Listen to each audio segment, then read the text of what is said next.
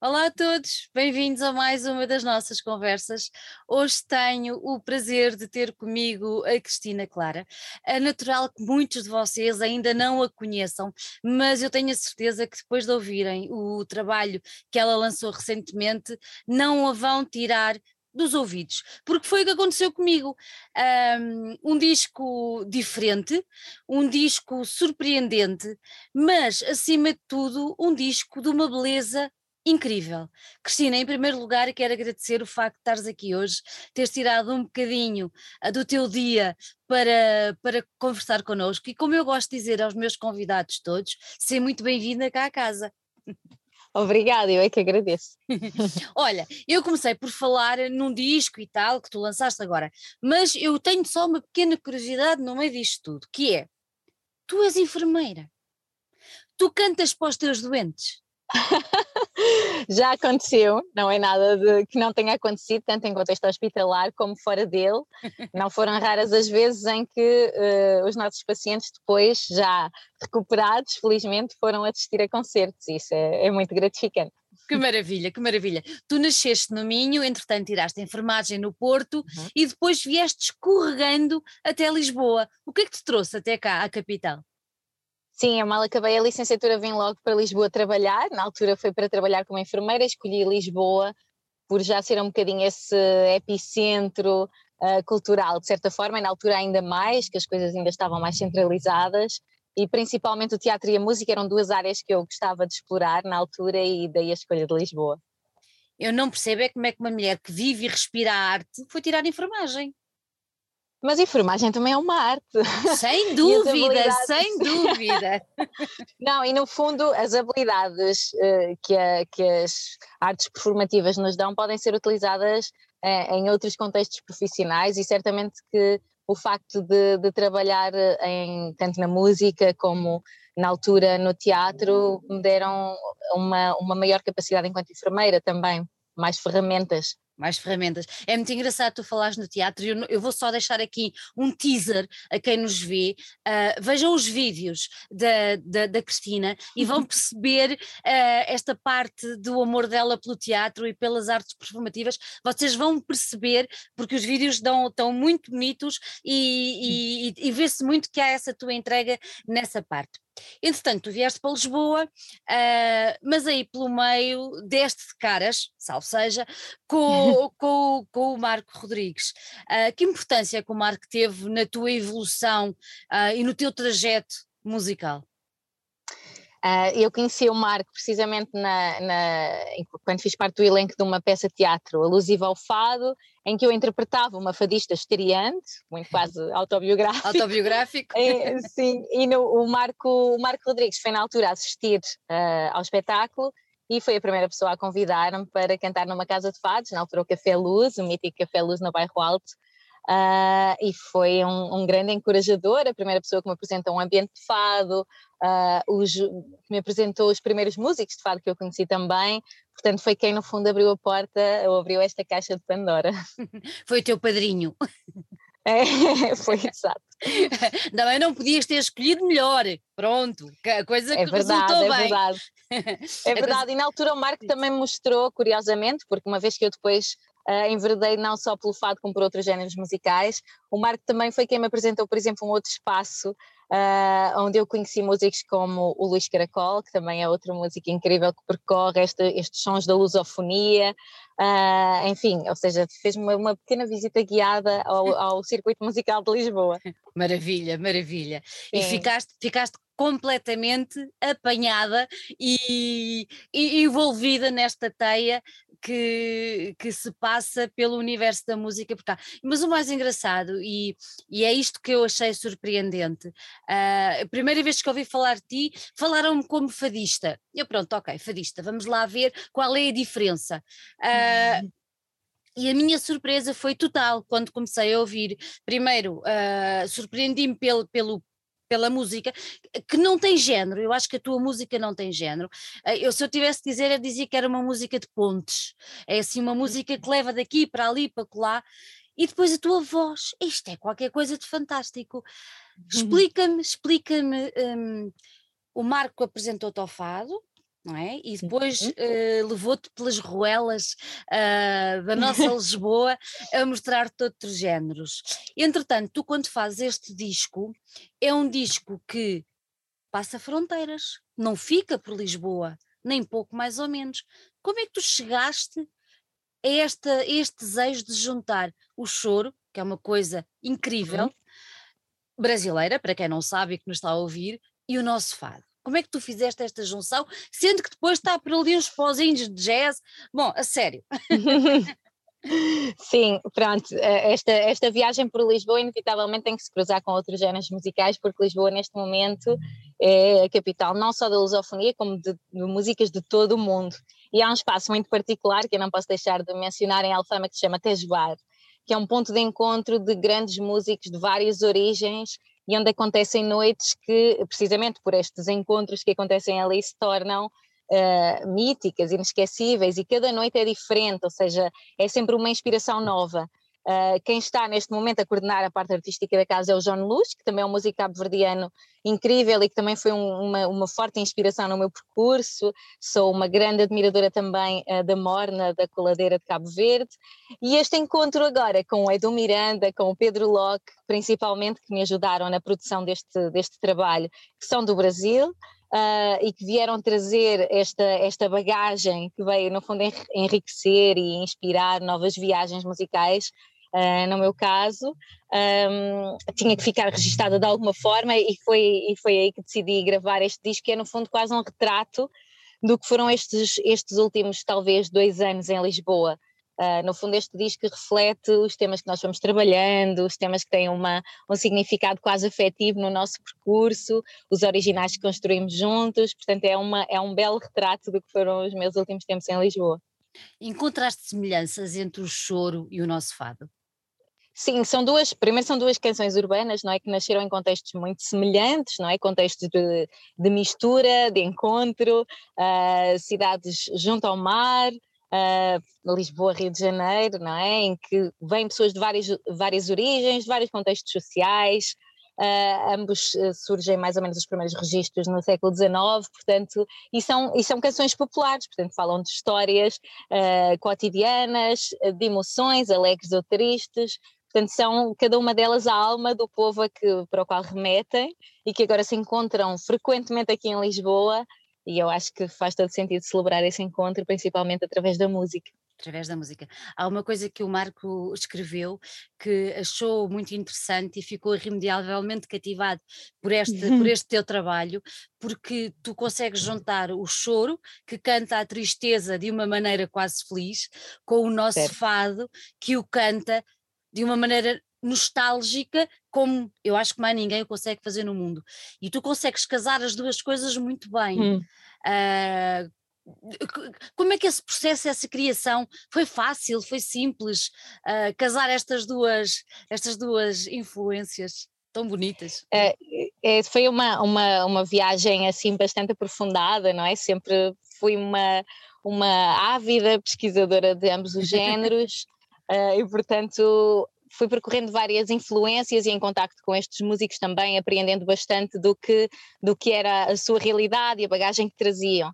Mas sobretudo eu acho que, que é um trabalho de identidade, ou seja, eu não, não procurei ou não, não procuro representar um género musical, senão buscar a minha, que a minha própria identidade leia essas duas tradições e traga algo de, de muito pessoal, não é? Portanto, Uh, daí que eu acho que fica tão natural que eu vá flutuando por dois géneros e não sou a incoerência, não é? Pelo contrário, acho que se, que se percebe que, meu, que é um percurso perfeitamente natural porque é esse o meu percurso. Portanto, uh, acho que a minha própria identidade já inclui essa, essa permeabilidade a vários géneros e daí que que se diga que não é propriamente um género, senão, senão um género próprio. Acho que isso seria é isso. uma, é Seria bastante mesmo. justo. Sim. É isso, é isso, é isso. E, e, rapidamente percebeste, e os teus companheiros nesta aventura perceberam que a tua voz se adaptava, casava-se de uma maneira perfeita com, com estes dois géneros, porque uh, aquele tico-tico é uma coisa do outro mundo, está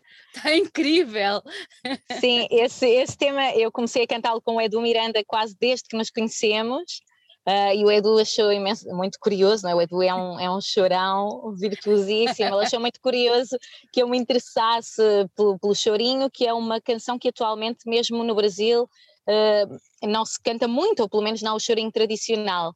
Uh, e então uh, apresentou-me o Flor Amorosa, por exemplo, o primeiro chorinho da história, uh, e começamos sempre a fazer essa brincadeira com o tic-tic quase em jeito de diálogo, não é? Bandolim e voz, sempre de uma forma diferente e era sempre incrível, o público reage imenso porque entra também naquela conversa. Uh, e pronto, é um tico-tico cantado à la portuguesa, não é? Portanto, tem toda uma, uma nova leitura e, enfim, eu acho que isso é que é mesmo interessante na, na música popular, é cada um chega com a sua bagagem e acrescenta valor. Então exatamente. acho que essa é a grande riqueza. É, exatamente, é a multiculturalidade musical Sim. ali que é uma riqueza.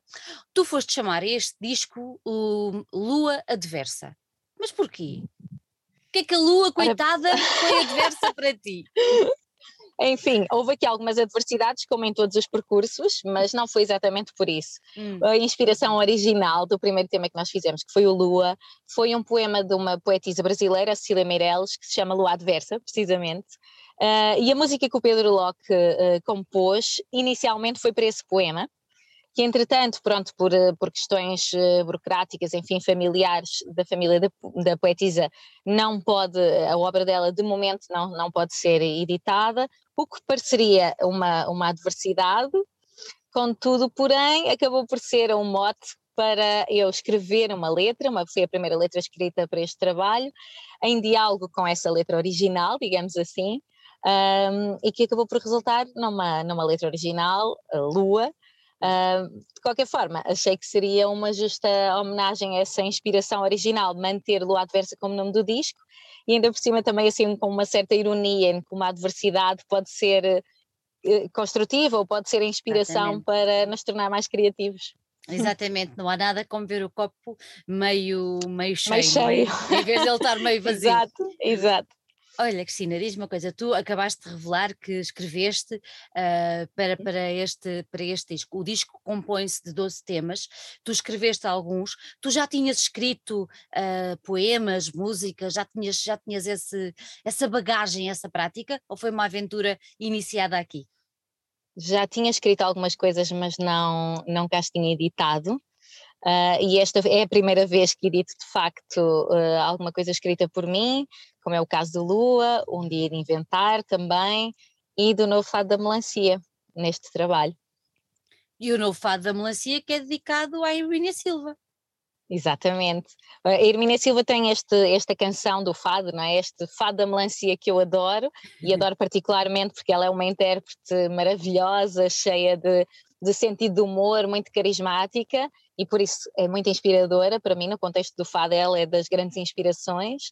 Uh, e então eu peguei nos dois primeiros versos do poema original, um, que dizem é tão fresca a melancia como a boca da mulher, mas que no fundo depois o poema não desenvolve essa ideia é. e eu acabei por desenvolver essa ideia em jeito de homenagem não só à própria Mina Silva, como a Lisboa, não é? Tudo o que há de feminino fresco e alegre nesta Lisboa.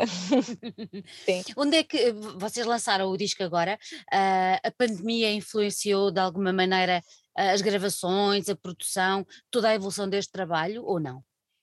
Uh, o trabalho já estava gravado quando as coisas começaram a tornar-se mais severas, digamos assim, mas influenciou no timing, não é? Acabamos por atrasar um bocadinho todo o processo, pelas razões óbvias, Uh, pronto, deu-nos algum tempo para amadurecer algumas ideias também, mas, mas sim, acabou por influenciar principalmente os timings, a forma como as coisas podem ser programadas, não é? Tudo muito mais incerto.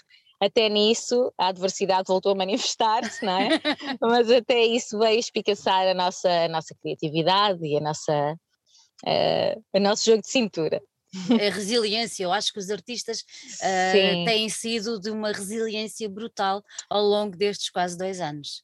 É uma Sim, coisa... inevitavelmente é, foi uma, da, uma das áreas não é mais afetadas, como sabemos, e, e daí que, pronto, obviamente não querendo eh, romantizar as dificuldades, claro. mas são são formas de nos, acabar, de nos tornarmos mais criativos porque há, há, que continuar, não é? Enquanto houver estrada para andar. Mais nada, é, como diz o Jorge Palma, é isso mesmo.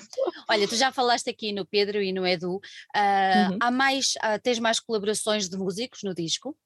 Sim, imensas, na verdade. Uh, portanto, do lado do Brasil temos o Pedro Loco, o Edu Miranda, o Rafael Calegari no baixo, o João Ventura no piano. Temos a flautista italiana mais brasileira que eu conheço, que é a Bárbara Piperno, que ela é maravilhosa, tem, em termos de linguagem de choro, é, é absolutamente única. Uh, e na Portugalidade, além de mim própria, não é? Temos o Bernardo Couto, Pedro de Castro e Sandro Costa nas guitarras portuguesas, Francisco Gaspar eh, e Carlos Barreto no baixo, baixo, e na viola de fado João Filipe. Portanto, temos aqui uma panóplia um, um de talentosos. Naipe, um naipe. Sim, sim, vais, sim. Vais, vais conseguir levar todos acima do palco? Uh, adoraria, mas, mas não, até porque seria preciso o Mel Arena, que para já, pronto, eu decidi que não queria, portanto, para já não vai dar, uh, mas eventualmente, dependendo do contexto dos concertos, podemos ir tendo algumas destas personalidades nos concertos. Claro que por uma questão logística não é claro. é possível ter todos, mas cada um deles foi escolhido para gravar temas em particular, também um pouco pela sua personalidade, pela história de cada um, relacionada com o tema em causa. Portanto, foi mais escolhido quem são as personagens desta história, são uhum. estes músicos, então eles vão gravar. E não necessariamente porque iriam constituir a, a banda, foi mais para contar aquela história, é esta pessoa, sim. Isso ainda mostra uma riqueza maior no disco e, e de música para música percebe-se muito bem uh, o contributo de cada um deles. É, sim, porque não, não foram escolhas uh, random, tipo, não foi Exatamente. aleatório, foram mesmo escolhidos pelo papel que têm naquela história em particular, naquela canção, ou porque foi construída com aquele músico, porque tem a ver com a personalidade, porque eu toquei uh, em algum momento com ele e fez sentido ser gravada, portanto, tudo tem uma história, sim. Uma razão de ser. Olha, o disco teve, teve o apoio do, do Museu do Fado. Foi importante para ti contar com uma, uma instituição com um peso tão grande na nossa Lisboa? Sim, o Museu do Fado apoiou a produção física dos discos, Uh, e obviamente que é uma, é uma honra enorme, um voto de confiança, portanto a minha gratidão é imensa e orgulho também. Uh, e ter o apoio da Antena 1 também é outro motivo de grande, de grande de grande orgulho, porque no fundo são duas entidades que defendem uh, elevada qualidade da nossa música, portanto é, é um grande orgulho, sim, claro que Olha, sim. Tens o desejo de ir apresentar este disco ao Brasil? Claro, claro que sim. ao Brasil, pelo mundo fora, mas naturalmente o Brasil é um destino que onde seria muito significativo apresentar este trabalho, por, pelas razões óbvias, e porque geralmente o público brasileiro, quando ouve, quando nos ouve tocar cá, reage sempre muito bem, com muito entusiasmo, o que foi até surpreendente para mim inicialmente, porque achava que podiam ficar um bocadinho Uh, suspicious about, não é? mas, mas não, foi sempre muito bem, muito bem recebido. Eu acho que eles até ficam surpreendidos de ver a qualidade não só da música, mas da tua voz, porque tu abres a boca e esquece lá, ninguém.